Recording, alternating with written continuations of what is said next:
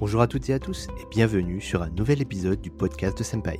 Aujourd'hui, j'ai la chance de recevoir une entrepreneuse passionnée avec une énergie folle puisqu'il s'agit de Caroline Mignot, la cofondatrice de la plateforme Richmaker, mais aussi une pionnière du bien connu réseau social Clubhouse. Caroline nous expliquera en détail la genèse de son projet qui a commencé à mûrir de l'autre côté de l'Atlantique et c'est à son retour des US et après une première expérience B2B en France qu'elle se rend compte que le sujet des partenariats est un véritable levier de croissance sous-exploité par les entreprises à vos carnets, car le rythme est soutenu et Caroline nous donne ses tips pour bien adresser ce sujet, quelle que soit votre entreprise, de la définition de votre audience à la mesure de la performance de vos campagnes. J'en ai profité pour échanger sur son chemin d'entrepreneuse dans la tech et aussi comment elle a su réunir autour de sa vision des talents et une communauté engagée. Enfin, nous parlerons de Clubhouse et comment en quelques mois elle a su s'imposer sur ce réseau social comme pionnière en France en proposant des rooms diversifiés et du contenu autour de la plateforme avec Secret Clubhouse. Elle nous partage son quotidien sur l'application, son avis sur le futur de ce phénomène international et les prochaines fonctionnalités de monétisation. Avant de vous laisser avec mon interview de Caroline, si vous souhaitez soutenir la chaîne, partagez et laissez-nous une note de 5 étoiles. Cela nous aidera grandement dans le développement de la chaîne et son référencement. Je referme la parenthèse et je vous laisse maintenant avec Caroline Mignot, cofondatrice de Richmaker. Très bonne écoute sur le podcast de Senpai. Bonjour Caroline. Salut David, j'adore que tu aies dit en intro, non pas un, mais une invitée, parce que le monde du SaaS n'est pas très féminin. On espère que ça change. Hein. Absolument, et c'est d'autant un plaisir de t'avoir que euh, tu proposes quelque chose d'assez novateur sur le marché. Et euh, bah oui, effectivement, ça, fait longtemps qu'on avait programmé ce call pour, euh, pour l'enregistrement, et justement, je suis ravi de t'avoir. Et pour commencer bien les choses, est-ce que tu pourrais te présenter, Caroline, pour l'audience qui ne te connaîtrait pas forcément? Ouais, tout à fait. Bah, merci David pour l'invitation. Effectivement, je suis ravie de faire ce podcast avec toi. On se connaît un peu d'avant. Euh, pour euh, me présenter très brièvement, euh, je suis une grosse marketeuse, c'est-à-dire que j'ai toujours travaillé dans le marketing très orienté performance et croissance. j'ai été pendant huit ans aux États-Unis où je m'occupais de lancer des marques françaises sur le marché US et même plus largement North America. Et je suis rentrée en France il y a deux ans du coup, j'ai commencé à lancer mon projet et mon projet, c'est de pouvoir rendre le co-marketing et le partenariat facilement appréhendable pour les marques, les médias et les associations. Vaste sujet, du coup, est-ce que mmh, pour les personnes qui connaîtraient pas trop ces notions-là, est-ce que tu peux redéfinir très rapidement peut-être qu'est-ce que c'est que le co-marketing? Ouais, je vais même, je vais même définir avant ça le partenariat, parce qu'en fait, le partenariat, c'est une notion un petit peu, un petit peu fourre-tout et ça la rend difficile à définir. On entend un petit peu tout et n'importe quoi. Pour nous, ce qu'on appelle partenariat, c'est vraiment, en fait, une entreprise avec laquelle tu collabores, avec laquelle tu établis une stratégie commune. Alors souvent, on parle de partenaire pour parler, en fait, de ses meilleurs clients, parce que c'est plus joli de dire partenaire que client. Nous, on considère vraiment, qu'un partenariat, c'est une collaboration entre deux entreprises. Donc, il peut y avoir de l'argent en jeu ou pas, mais en tout cas, ce sont euh, des actions communes engagées pour servir une stratégie vraiment mener coude à coude. Et du coup, nous, on dit que partenariat, c'est un peu un terme ombrelle qui définit la collaboration entre plusieurs entreprises et que au sein du partenariat, il y a des actions de co-marketing qui sont tout simplement des actions de marketing classiques mais qui sont menées tambour battant euh, par les entreprises. D'accord, très bien. Et justement, toi, tu adresses chez Richmaker ce sujet-là. Et est-ce que tu peux nous raconter un petit peu comment ça t'est venu l'idée? J'imagine que c'est à force de, de travailler, de le côtoyer. Tu parlais de ton expérience aux États-Unis. Est-ce que c'est venu de là, justement, cette idée-là? Ouais, exactement. En fait, David, les, les Français, quand ils lancent une marque aux US, ils font face à la réalité du marché qui est que en fait le marché aux US il est encore plus compétitif qu'en France et du mmh coup il se trouve qu'en général ils ont ils ont une déception budget versus performance parce qu'en fait là-bas la publicité coûte encore plus cher, c'est encore plus de compétition et c'est difficile vraiment de se démarquer. Et du coup, à chaque fois que j'ai dû m'occuper du marketing d'une marque aux US, en fait, j'ai dû aller un maximum vers des canaux organiques. Et l'idée, c'était souvent de me développer via le partenariat. Et si tu veux, au fur et à mesure, plus j'ai mené des actions de partenariat, de co-marketing, plus j'ai appris à le faire. J'ai compris un petit peu ce qui marchait, ce qui marchait pas. Et puis surtout, à chaque fois, je faisais le même constat, c'est-à-dire qu'en France comme aux US, finalement, on sait très peu faire du partenariat, tout simplement parce que c'est pas documenté et il y a aussi pas d'outils pour l'accompagner ou le simplifier. Donc en fait, chez Emma et Chloé, qui est une marque que j'ai lancée sur le, sur le territoire US. J'avais déjà 5 ou 6 ans d'expérience dans le domaine et en fait, j'ai développé la marque pratiquement 100% via le partenariat. C'est-à-dire que sur tous nos canaux, on allait faire du partenariat, même sur des canaux de vente, tu vois. On a fermé nos magasins et on a décidé en fait de faire des pop-up stores en partenariat avec des schémas, avec des marques, pardon, retail déjà implantées. Et en fait, on faisait comme ça que de l'échange de bons procédés et ça a tellement bien marché que je me suis dit comment c'est possible en fait qu'il y ait pas encore un SaaS dans le, marché pléthorique du SaaS que tu connais, qui est ultra compétitif et où il y a énormément, énormément d'acteurs. En fait, il n'y en a aucun qui permet d'accompagner le, partenariat, que ce soit la mise en relation, que ce soit la prospection, que ce soit la mise en place opérationnelle d'un partenariat ou même le reporting des métriques. Donc, en fait, il y avait beaucoup de douleurs et très peu de solutions. Donc, je suis rentrée en France avec le vaste projet de lancer le premier SaaS qui permet aux marques, en fait, donc là, dans un premier temps, on est une place de marché, on permet aux marques de prospecter le meilleur partenaire pour eux en fonction de critères définis. Ensuite, on les met en relation en direct encore une fois, on fait attention à ce que toutes justement les mises en relation soient qualifiées. C'est pas un LinkedIn, tu reçois pas tout et n'importe quoi à chaque fois. Donc tu, émets une offre de partenariat ou alors tu prospectes selon tes critères. Et puis à terme, on va devenir un SaaS. Ça c'est en train, ce qu'on est en train de développer. Et c'est-à-dire qu'on va pouvoir accompagner les marques après dans la gestion de leur partenariat et dans leurs actions de reporting. Donc voilà, on veut vraiment couvrir tout le cycle de vie d'un partenariat. D'accord, tu dis on parce que vous êtes plusieurs du coup dans le projet? Tout à fait. Je suis accompagnée par mon CTO qui s'appelle Anthony Lee et qui s'occupe en fait bah, de coder l'outil parce que pareil, quand j'ai commencé mon projet, j'ai fait du no-code, mais en fait, nous, on veut vraiment, on veut vraiment être un outil. À terme, on va même essayer d'utiliser un petit peu d'IA. On veut vraiment faire une plateforme perfectionnée et créer une innovation technologique. On n'est pas du tout sur un modèle agence justement.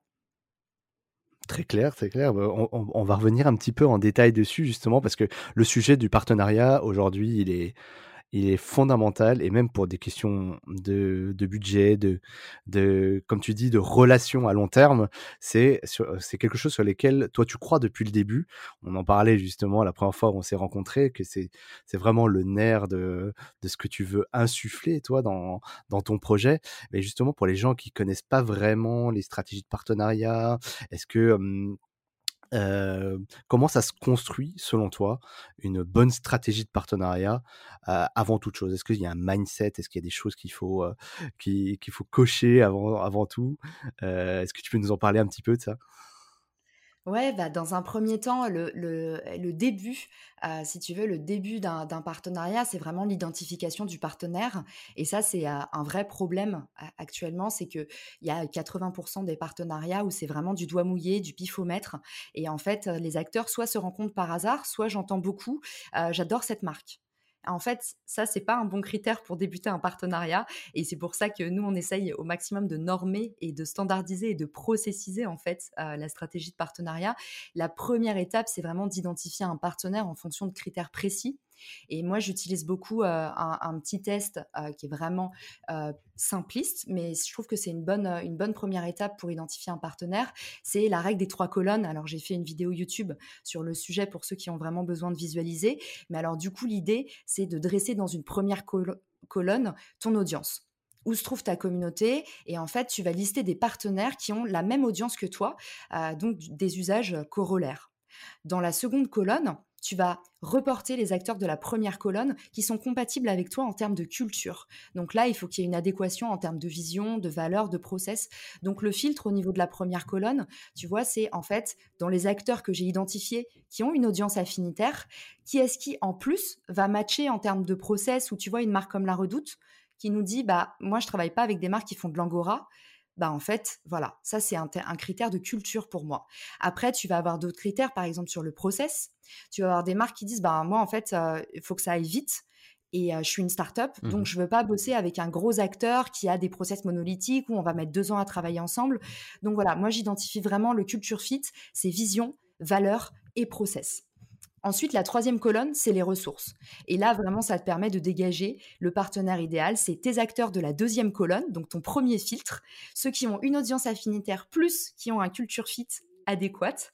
Ceux-là, en fait, maintenant, tu vas les passer au filtre des ressources. Est-ce que il faut en fait que tu identifies des leviers qui te complètent ou qui te renforcent? Par exemple, si ta stratégie cette année, c'est t'implanter sur YouTube, il faut que tu ailles voir quelles marques ont des ressources appropriées. Et les ressources, elles peuvent être de plusieurs ordres. Ça peut être, par exemple, telle marque, elle a un studio donc en fait, elle a une infrastructure. Ou alors telle marque, elle a un speaker, quelqu'un qui est euh, déjà très très bon, euh, qui pourrait du coup animer une chaîne YouTube. Ou alors la marque, elle a tout simplement déjà une audience en place. Donc voilà, ça c'est le troisième filtre, c'est les ressources. Et pour moi, ce filtre des trois colonnes, il te permet d'identifier le partenaire idéal et idéalement les partenaires idéaux même. Non, bah très clair. C'est intéressant cette modélisation. Est-ce que ça te va si on met dans la description cette fameuse vidéo YouTube, histoire que les gens puissent découvrir ce, ce framework? C'est vachement intéressant. Ouais, ouais. Bien sûr, et, tu vois, justement, ça, c'est une méthode un petit peu à la mano, euh, mais typiquement, nous, Richmaker, on l'a construit pour que ce soit un moteur de recherche qui te permette, c'est pour ça, souvent, les gens nous disent, mais c'est comme LinkedIn. En fait, on n'est vraiment pas comme LinkedIn, on est plutôt comme un site de rencontre. En fait, on te permet de rentrer tes critères, et en fonction de tes critères, nous, on va aller chercher un partenaire pour pas que tu aies à faire la période un peu laborieuse de... Euh, euh, prospection, euh, avant la prospection, pardon, euh, d'identification, en fait, où tu dois cartographier à la main quelle marque a la communauté qui t'intéresse, les ressources qui t'intéressent, une audience vraiment affinitaire. donc voilà, nous, on se positionne pour l'instant, on est vraiment comme un site de rencontre parce que, justement, c'est difficile à la mano d'aller identifier un partenaire. Très clair. Du coup, aujourd'hui, si on reprend un peu le sujet de Richmaker en dans la plateforme telle qu'elle est aujourd'hui, on s'inscrit et comment ça se passe exactement? Tu, tu, renseignes, toi, ta société, tes mmh critères que tu viens de citer, notamment sur ce framework-là, et ensuite, tu t'occupes du reste. Donc, tu nous dis, bah, voilà, quel est le potentiel partenariat selon tes critères. Et tu as parlé un petit peu d'intelligence artificielle aussi. Est-ce que ça joue là-dedans? Alors, on laisse les marques un tout petit peu plus libres que ça pour l'instant. Donc, en fait, ce qui se passe, c'est que on va te créer un profil, un petit peu comme une page LinkedIn, une page entreprise LinkedIn. En fait, tu as ton logo, euh, tu, as, euh, tu as ta description d'entreprise, tu as du coup tes chiffres euh, canaux d'acquisition, tu as ton URL de site, c'est un petit peu ton mini-site à toi, et puis tu as éventuellement les offres de partenariat en cours donc un peu un appel d'offres. Typiquement, on a une marque comme Mariono. Dans pas longtemps, ils font leur opération Fête des Pères. Si euh, demain tu matches avec Mariono, tu vois tout de suite qu'en fait, ils ont une campagne en cours. Donc, tu peux directement enclencher un partenariat avec eux. Et en fait, une fois que tu as rempli ton profil, nous, on utilise les informations dont on dispose pour te proposer des matchs. En fait, ce qui se passe, c'est quand tu arrives sur le matchmaker pour remplir tes critères, nous, en fonction des critères qui, ont été remplis par les autres marques, on te propose le partenaire le plus adéquat et du coup, tu as un taux de matching. Mais en fait, euh, on laisse quand même les marques libres dans le sens où, David, tu vois, aujourd'hui, on a des marques qui vont chercher des partenariats pour faire de l'événementiel. Ils vont nous dire, par exemple, sur tel événement, euh, je voudrais un partenaire food, je suis capable de lui offrir de la visibilité et en échange, je voudrais euh, de la dotation. Et puis après, la même marque va nous dire, bah, j'aimerais aussi faire de la création de contenu avec un acteur du SaaS sur telle thématique. Donc en fait, tu peux tellement faire des choses différentes en partenariat qu'on laisse les marques libres. Euh, et si tu veux, on est, on est vraiment un, site de rencontre. Nous, on va pas te dire, OK, par rapport à ta marque et à tes informations, voilà ce qu'on te propose. On te dit juste, on a tes informations. Donc maintenant, tu peux être découvert en fonction de tes critères de recherche et on va aussi pouvoir t'aiguiller vers les meilleurs partenaires selon ce que tu recherches. Mmh, très clair, très clair. Et il me semble, on en a parlé un petit peu en off tout à l'heure, que c'est assez récent que vous avez commencé à monétiser et vous commencez à avoir énormément du coup de d'attractivité sur votre plateforme. Est-ce que tu peux nous partager quelques chiffres, notamment dans quel secteur aujourd'hui viennent s'inscrire, les sociétés viennent s'inscrire sur Richmaker Est-ce que tu peux nous partager quelques quelques tendances comme ça que tu as observées jusqu'à présent Ouais, alors effectivement, dans un premier temps, euh, ce qui nous a vraiment ravis, c'est que sur la partie euh, traction, on a eu, euh, on a eu un petit peu tous les signaux verts avec presque 2000 utilisateurs qui nous ont rejoints en six mois. Incroyable. Et puis, ouais, ce qui est chouette, c'est que tu vois, on a lancé ça et on s'est dit, c'est tellement neuf, il n'y avait pas d'autres acteurs sur le marché. Donc, en fait, il y avait plein d'inconnus. Et en fait, tu sais, tout à l'heure, je te disais, on est une marketplace, on va être un SaaS. Et en fait, pour l'instant, je sais même pas si on est une marketplace avant ça. On est quasi un incubateur, on est un observatoire parce que on a en fait pour pour le moment les premières données un peu sur bah, qui s'intéresse vraiment au partenariat. Et tu peux te dire le partenariat c'est beaucoup de co-branding. Et ben non, figure-toi, nous on a beaucoup d'acteurs du B2B on a en priorité des agences, des agences qui viennent du coup pas chercher des clients, mais qui viennent chercher des collaborations, soit avec d'autres agences en faisant des co-offres, soit qui vont aller chercher pour se lancer euh, un petit peu leurs 100 premiers clients et du coup proposer la gratuité en échange du coup de témoignages clients, de visibilité ou de référol. Ensuite, on a les acteurs e-commerce. Ensuite, on a tous les acteurs de la tech, les logiciels, donc les SaaS en mmh force, Ensuite, on a éducation, on a beaucoup de tech d'ailleurs. Et puis, enfin, on a la mode femme. On a la catégorie autre, ce qui veut dire, et ça c'est aussi intéressant chez Richmaker, on a beaucoup de marques de niche des marques qui sont vraiment en fait sur des secteurs euh, étonnants. Euh, et, euh, et, ça, c'est aussi, c'est un peu la beauté pour l'instant, je trouve, de Richmaker, c'est que tu vois toutes ces petites marques qui ont un peu du mal à aller faire de l'acquisition, bah en fait, nous, on les accompagne en disant, bah, on vous rapproche de votre écosystème et on vous permet de faire de la croissance autrement en prenant le minimum de risques. Et la dernière industrie qui est représentée, c'est les médias. Et ça, pareil, c'est assez étonnant. On a le groupe Le Monde, par exemple, qui nous a rejoint. Alors nous, on fait zéro prospection. C'est que les, marques qui viennent nous voir. On fait que de l'inbound, comme on dit dans le jargon. Mmh C'est-à-dire, on crée du contenu et les gens s'inscrivent. Et du coup, voilà, une marque comme Le Monde, une marque, tu vois, j'ai fait un lapsus, une, marque média comme, comme, Le Monde est venue s'inscrire et ils cherchent des partenariats sur, sur diverses verticales, que ce soit de la création de contenu ou de l'événement super intéressant comme learnings. Et du coup, ça représente combien d'inscriptions, tout ça Il y, a un sacré volume hein, quand même. Ouais, ouais, ouais, à date, je te dis, on, avoisine, on avoisine les 2000 inscriptions là. Mais tu vois, on a justement, en fait, notre l'erreur un peu de débutant qu'on a fait, c'est que comme on lançait un produit neuf, on avait très peur qu'il rencontre pas son marché. Et du coup, on s'est vraiment concentré sur toute la partie inbound pour aller vraiment valider notre idée. Et en fait, maintenant qu'on a atteint cette masse critique euh, assez rapidement, on a un peu euh, changé notre fusil d'épaule. Dans un premier temps, on voulait avoir un max d'utilisateurs pour avoir un maximum de matchs.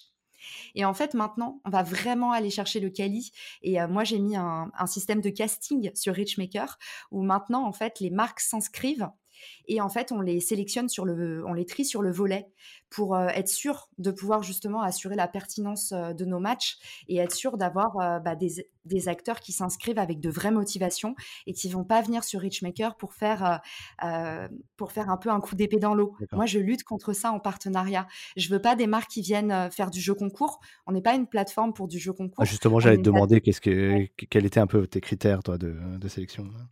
Bah alors l'idée, moi, c'est si tu veux mon fer de lance avec le partenariat, c'est justement le partenariat, c'est pas un coup d'épée dans l'eau, c'est pas ah super, j'ai testé un partenariat avec tel acteur. Nous, on dit aux marques, au lieu de faire 10 partenariats euh, sur des verticales différentes ou même sur la même verticale, tu vois comme la marque Respire fait un jeu concours par semaine, bah nous, on essaye de dire aux marques, en fait, faites un partenariat qui va plus en profondeur et qui engage plusieurs actions, utiliser plusieurs leviers et créer vraiment une vraie stratégie de partenariat. Et c'est ces partenariats qui marchent à la fois en one shot et à la fois sur la durée. Il faut en fait que tu engages un maximum de canaux, il faut que tu donnes en fait à ton opération de l'ampleur parce que si c'est juste pour faire un échange de backlink ou un jeu concours, pour nous en tout cas, c'est pas très intéressant. On veut vraiment travailler avec des marques qui veulent déployer une vraie stratégie et densifier en fait leur approche du partenariat. Et justement, euh, dans cette approche-là, parce que j'imagine que tu dois avoir des, personnes plus ou moins appétentes à ce sujet-là, et comme tu le dis en France, ça reste quand même au début, en tout cas dans, la façon de le penser, de l'intégrer dans une stratégie marketing.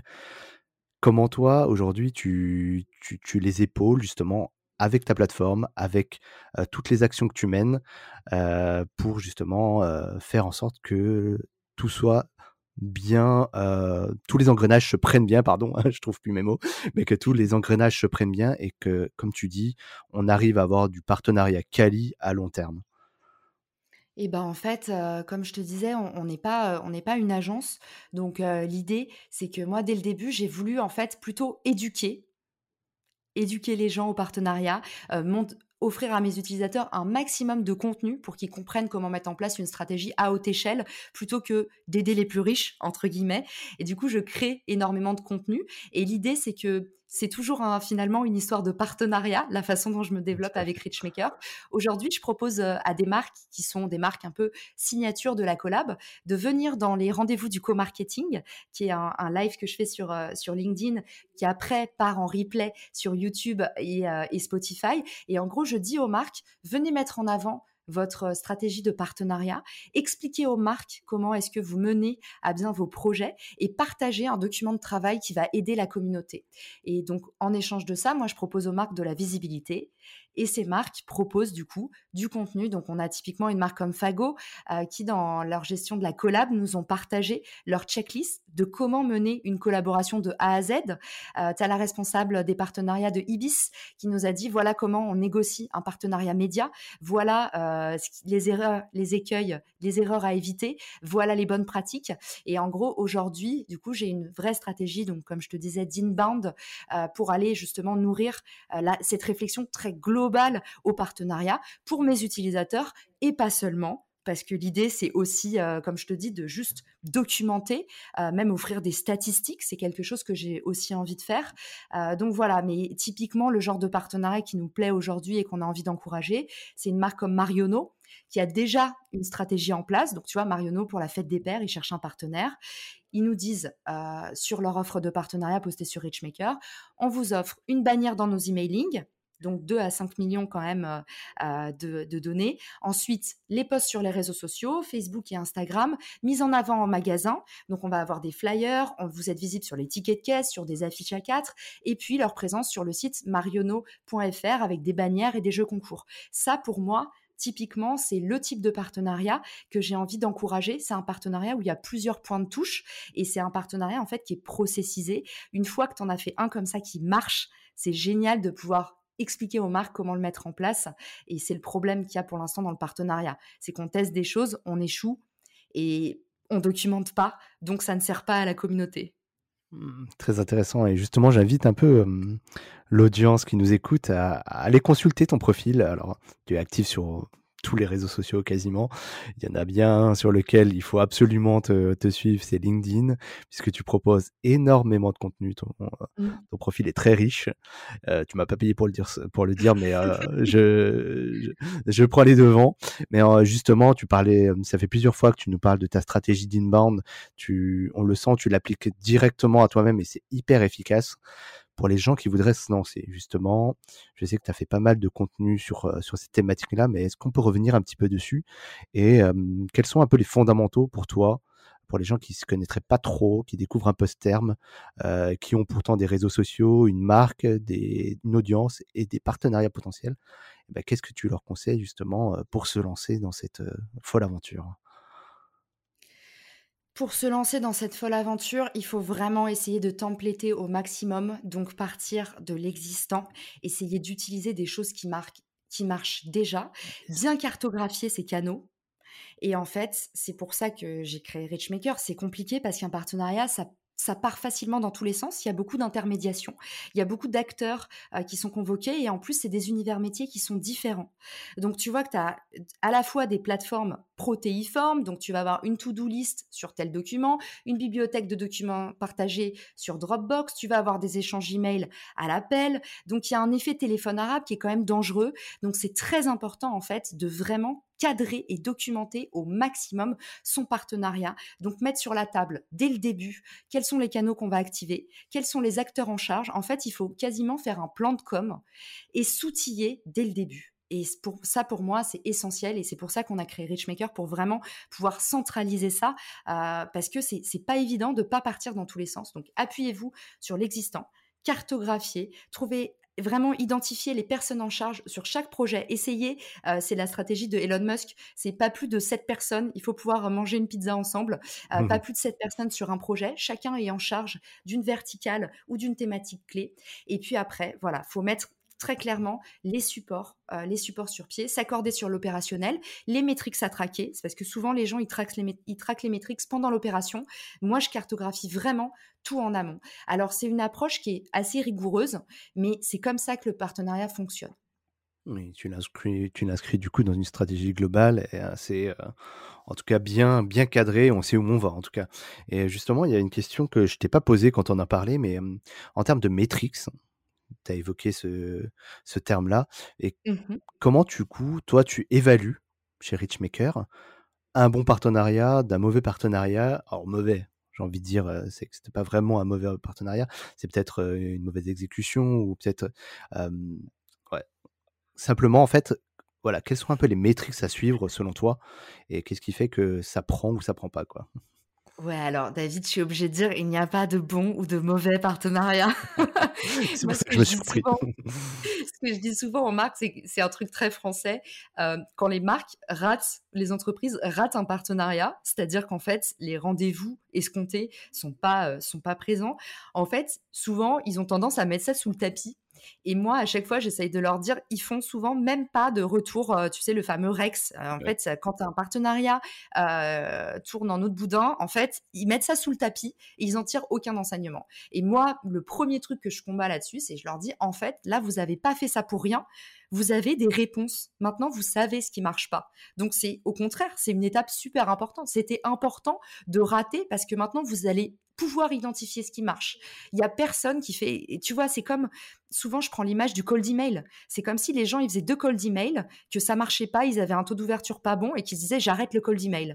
Eh ben le partenariat, c'est ce qui se passe. Les gens en fait n'itèrent pas et se disent ok, j'ai eu une mauvaise expérience, j'arrête. Euh, moi, souvent, ce que je dis aux marques dans leur premier partenariat, je leur dis le, vraiment l'écueil que je vois, c'est qu'ils essayent de tout traquer à la fois. Donc moi, je tombe sur des chargés de projet qui euh, traquent à la fois euh, le taux d'ouverture de la newsletter, le taux de fréquentation de la landing page, les ventes, les vues. Et en fait, je leur dis, prenez une seule métrique.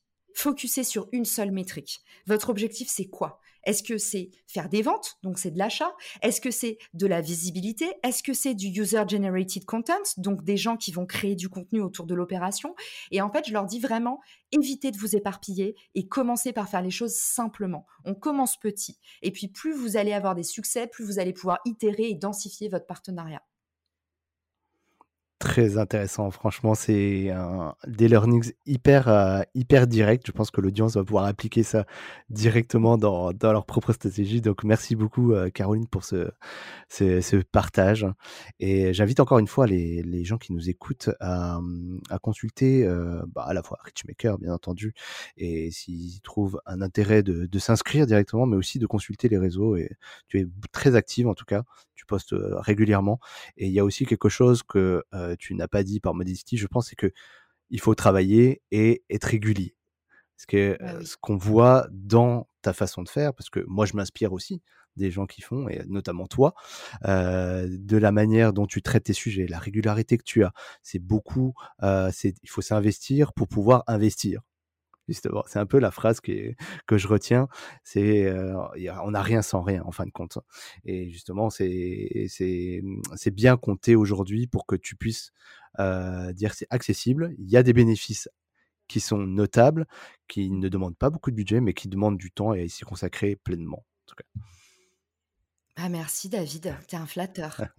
je le pense vraiment. Et justement, je voulais en profiter que pour que tu sois là pour nous parler un petit peu aussi de ce côté-là, de ce côté un peu entrepreneurial, parce que justement, tu, tu l'as expliqué, tu as, une carrière de salarié, hein, qu'on le dise. En tout cas, tu as, toujours travaillé pour. Et qu'est-ce qui a fait que justement, à ton retour, tu as traversé l'Atlantique et tu t'es dit comment ça s'est passé le, déclic de se dire je vais me lancer dans l'entrepreneuriat, je vais lancer ma marque, ma boîte et euh, justement qui t'amène aujourd'hui sur le podcast? Bah écoute, le déclic, ça a plutôt été une, une peau de banane. Ça a plutôt été en fait ah. le plus gros échec de ma vie euh, qui a fait office de déclic parce que tu as raison de le préciser. Avant euh, Emma et Chloé, du coup, que j'ai lancé aux US il y a 4 ans maintenant. Euh, j'avais pas tellement euh, l'âme d'une entrepreneur et, même Emma et Chloé, c'était une, licence. Donc, si tu veux, j'avais jamais travaillé en fait du début euh, sur un projet. J'avais jamais créé un produit en fait. Tu vois, j'étais très à l'aise pour commercialiser. j'étais moins à l'aise avec la création. Et en fait, ce qui s'est passé, c'est que j'ai eu une offre d'emploi aux US, justement, un de nos partenaires qui m'a débauché, entre guillemets, de chez Emma et Chloé, et qui m'a proposé un, package alléchant. Et il se trouve que mon visa est tombé à l'eau pendant que j'étais en France. Donc là, je te raconte pas la désillusion. c'est qu'après huit ans aux US, en fait, je rentre en France pendant deux mois pour faire mon visa. Et en fait, on m'a expliqué gentiment au bout de deux semaines que finalement, ça allait l'ouverture de la business unit de ma création de poste était compromis et que du coup, on arrêtait mes démarches de visa et euh, merci, bonsoir. Donc, ça a été un, vrai coup de bambou. Ah J'adore cette oh expression. Mais ça a, été, ouais, ça a été un coup de bambou et je pense que honnêtement, euh, j'avais pas trop l'entrepreneuriat dans le sang. Donc, en fait, moi, ça m'allait très bien en fait d'être dans le confort euh, du salariat et tant que j'avais des belles opportunités, en fait, à chaque fois, j'avais des gens qui venaient me voir et du coup, ça se passait comme ça et je me suis jamais trop posé de questions. Là, je me suis vraiment retrouvée sur le carreau et je me suis dit, OK, euh, là, je pars de zéro. J'ai pas de réseau en France. D'ailleurs, tu mentionnais LinkedIn, mais c'est comme ça en fait que je me suis lancée sur LinkedIn. C'est parce que je me suis dit, bah là, ma grande, va falloir repartir de zéro et très vite. Euh, t'as pas de réseau, euh, tu connais personne en France. Enfin, j'avais vraiment euh, peu de professionnels pour m'entourer et du coup, je me suis dit, comment est-ce que je vais faire pour bah, pour me remettre dans le système?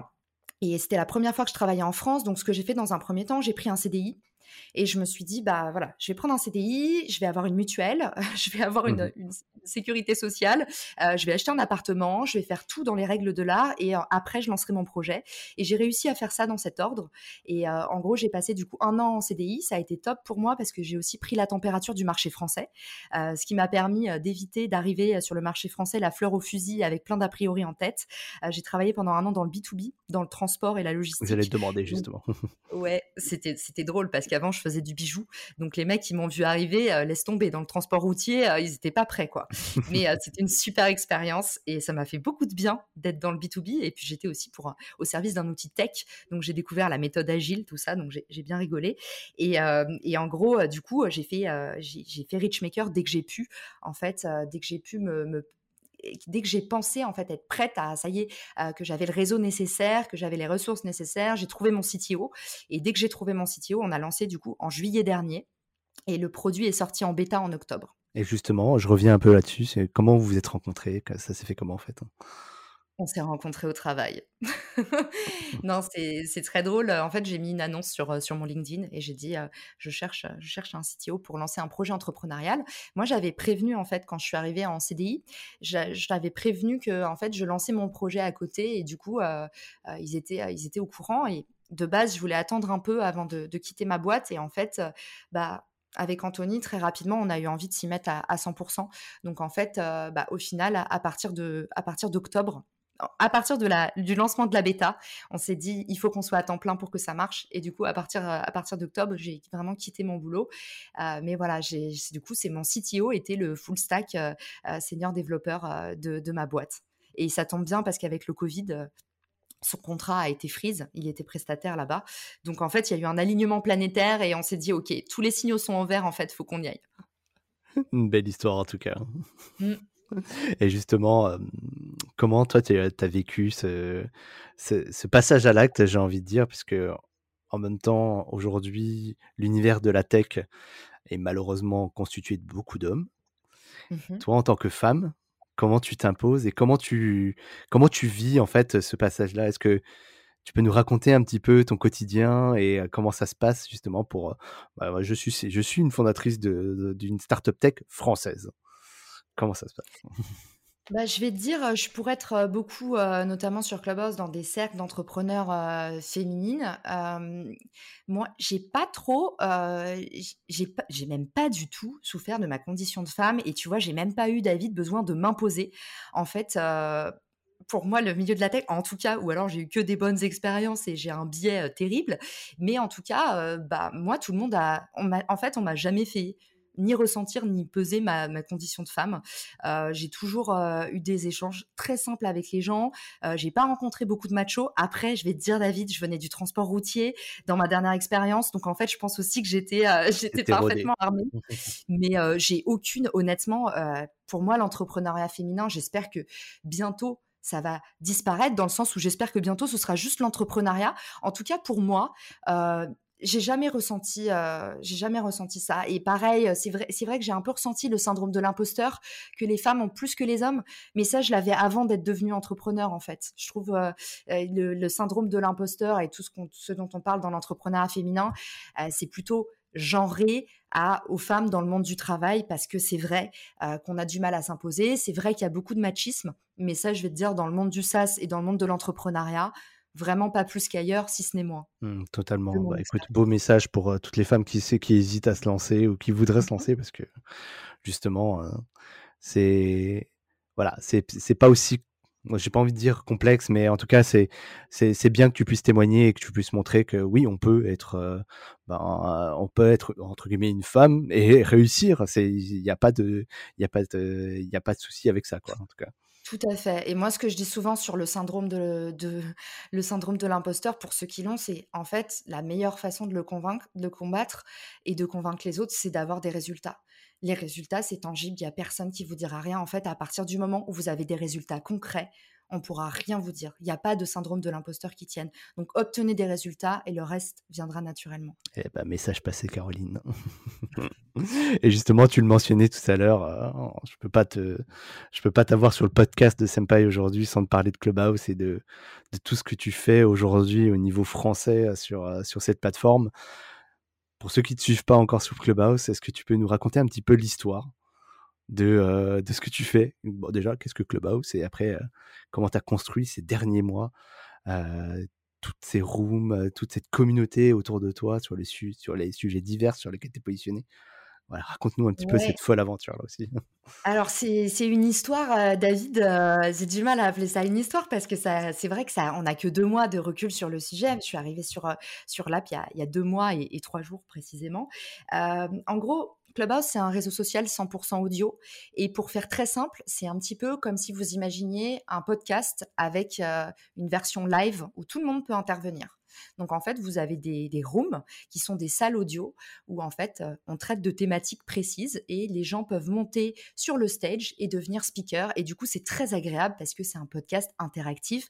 Et ce qui a fait vraiment que l'app a décollé, c'est qu'il y a beaucoup en fait de, célébrités qui sont venues. Et quand je dis célébrités, c'est pas des people, c'est plutôt des grands noms de la tech et de l'entrepreneuriat, euh, des entrepreneurs qui venaient en fait partager leur parcours. Et ce qui est assez incroyable, c'est qu'en fait l'audio crée une proximité une intimité vraiment hors du commun et, vous permet en fait d'échanger en direct avec des entrepreneurs comme Xavier Niel par exemple ou d'écouter un live de Edward Snowden quand vous êtes dans une salle où il y a seulement 5000 personnes. Enfin voilà, c'est vraiment pour moi c'est vraiment un réseau hors du commun et autant je suis pas très fan du social media en général, tu vois, tu disais que j'étais active, oui et non. Typiquement Twitter, Instagram, j'ai un peu du mal avec ces réseaux. YouTube, je me lance, mais alors on peut pas vraiment dire que j'ai déjà assimilé les codes, c'est laborieux.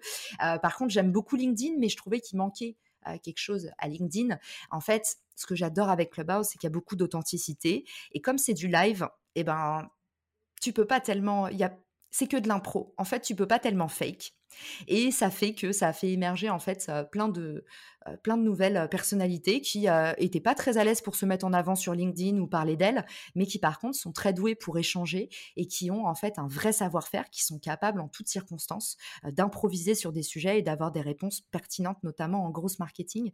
Donc pour moi, ce réseau, c'est une très très belle découverte. Ouais, justement, tu, tu parles de, de rooms, de différentes rooms animées. Aujourd'hui, qu'est-ce qu'on y trouve un petit peu et qu'est-ce que Qu'est-ce qu'on va chercher en fait Comment chercher les gens sur, Clubhouse? Bah, ce qui est génial avec Clubhouse, c'est que leur, pour l'instant, l'application, elle est tellement minimaliste que finalement, tu cherches pas tellement, tu trouves davantage. En fait, pour l'instant, tu rentres, tu rentres 25 personnes que tu as envie de suivre et des intérêts qui sont pré, préétablis par l'app.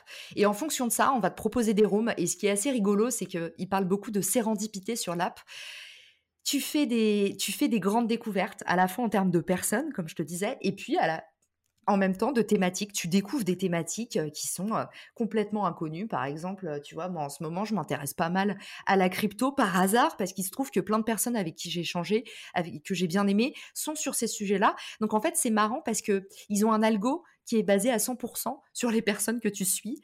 Et du coup, tu fais, des, tu fais des belles découvertes et t'engages avec les gens d'une façon différente. Donc ça, moi, j'adore. J'ai aussi rencontré mon nouvel associé parce que j'ai tellement passé de temps à, sur Clubhouse à, être émerveillée que j'ai commencé, tu vois, c'est un peu mon biais, à documenter un peu ce qui se passait. Petit à petit, les gens, ils posaient les mêmes questions. Et en fait, je me suis dit, il y a, y a, une vraie douleur sur l'app, c'est que pour l'instant, ils activent pas du tout leur communauté locale. Donc tout est anglophone. Et ils communiquent très très peu, c'est vraiment frugal pour l'instant. Ils font euh, un live euh, tous les dimanches où ils prennent 10 euh, questions-réponses. Et finalement, ils n'ont pas d'autres voies de communication officielles à part un compte Twitter, mais c'est, tu vois, c'est assez lacunaire. Donc on s'est dit qu'on allait faire une base euh, de connaissances francophones et apprendre en fait euh, aux gens à utiliser Clubhouse. Donc on y met euh, tout le contenu francophone qui passe, mais aussi nos astuces à nous qui avons vraiment bien poncé le réseau. Et du coup, on a lancé le site secretch.com.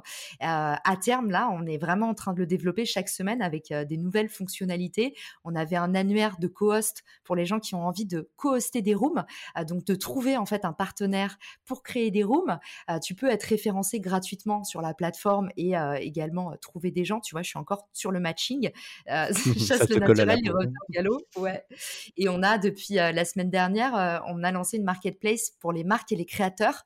Et c'est pareil, du coup, c'est 100% gratuit pour les créateurs si tu veux être référencé soit en tant que modérateur parce que tu tu veux animer une room pour les besoins d'une marque, soit en tant qu'influenceur parce que tu as une audience à apporter à une marque. Mmh.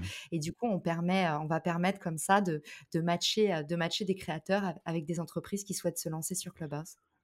Super intéressant et euh, on remettra toutes ces informations dans la description, notamment le lien de Secret Clubhouse qui est vraiment très, très bien enrichi. En tout cas, il y a beaucoup de choses à apprendre dessus. Et justement, qu'est-ce que tu penses. C'est un réseau social assez jeune, bien développé aux États-Unis. ça commence à prendre en France et en Europe. Mais quel est ton regard, toi, aujourd'hui, par rapport à ça? Est-ce que tu penses que c'est il y en a beaucoup qui parlent d'un effet de grisou, d'autres qui disent que effectivement c'est que sur iPhone, donc c'est très limité. Il y a pas mal de, de, choses qui se disent, des détracteurs sur ce réseau social. C'est quoi ton point de vue, toi, par rapport à tout ça?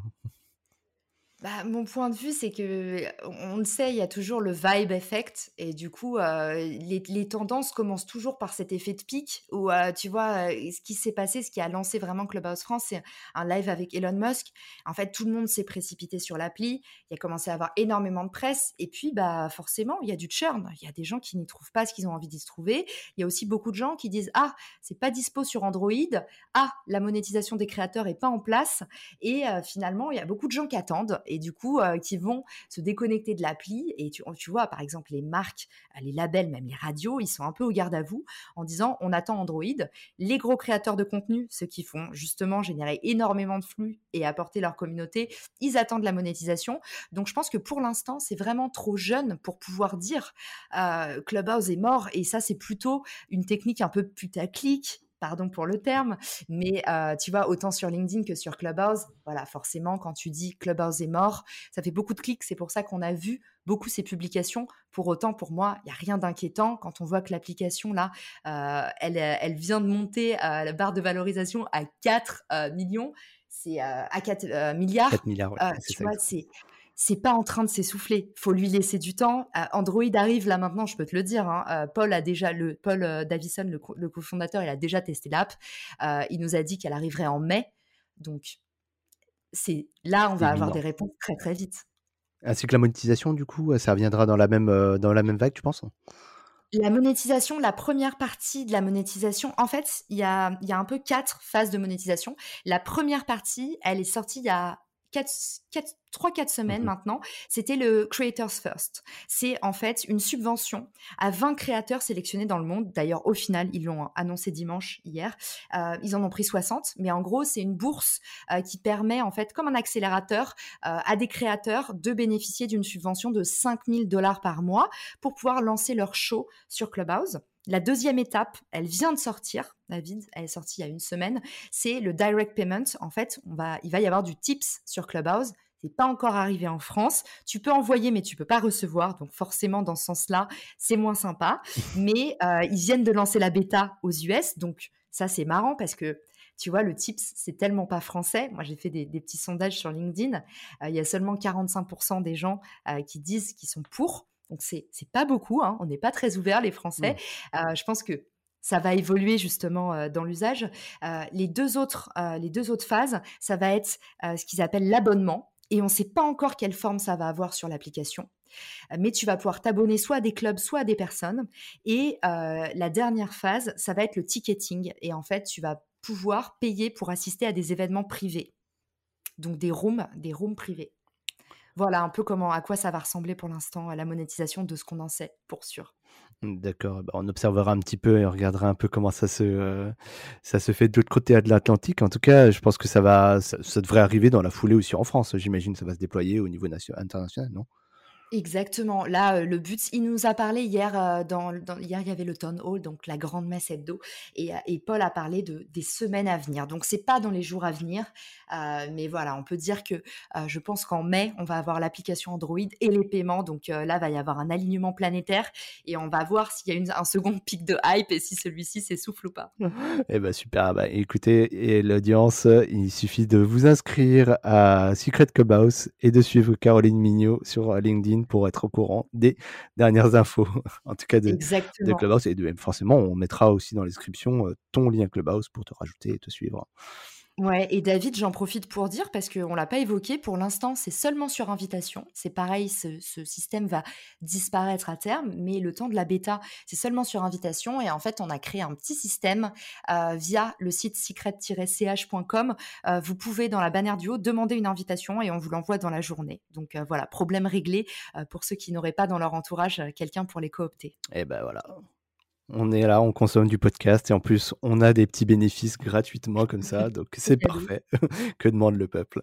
Eh ben écoute, super Caroline, merci pour euh, cet échange, mais bon, passionnant. On sent que tu es passionné par tout ce qui est partenariat, quel que soit le média, quel que soit euh, les, tendances. T'es, voilà, tu es à l'affût et euh, on sent que tu as une énergie débordante. C'est, toujours passionnant de pouvoir échanger avec des gens comme ça. Et euh, je te remercie encore une fois de, ton témoignage sur les différents sujets qu'on a abordés. Et bon, malheureusement, toute bonne chose a une fin. Et il va falloir qu'on conclue ce podcast. Mais peut-être avant de te laisser retourner à tes occupations, quelles sont un petit peu les actus de Richmaker, de Clubhouse? Est-ce que tu tu peux nous dire un petit peu, euh, voilà, des petites actus croustillantes? Je te donne une exclue. Euh, sur Richmaker, on va sortir le Rich Calculator. En fait, euh, on est parti du constat que c'est aussi difficile de négocier un partenariat. Mmh c'est une douleur dont on n'a pas parlé, comme quoi on n'a pas fini d'en découvrir des douleurs sur le partenariat. En gros, moi, j'ai fait un constat aberrant, notamment en ayant vécu aux États-Unis un influenceur à partir de 1000 followers. Il t'envoie un média kit et il a compris comment valoriser son audience. Donc, il va dire si tu veux un poste, c'est temps. Euh, voilà mes métriques, voilà mon taux d'engagement, euh, voilà ce que je peux te proposer.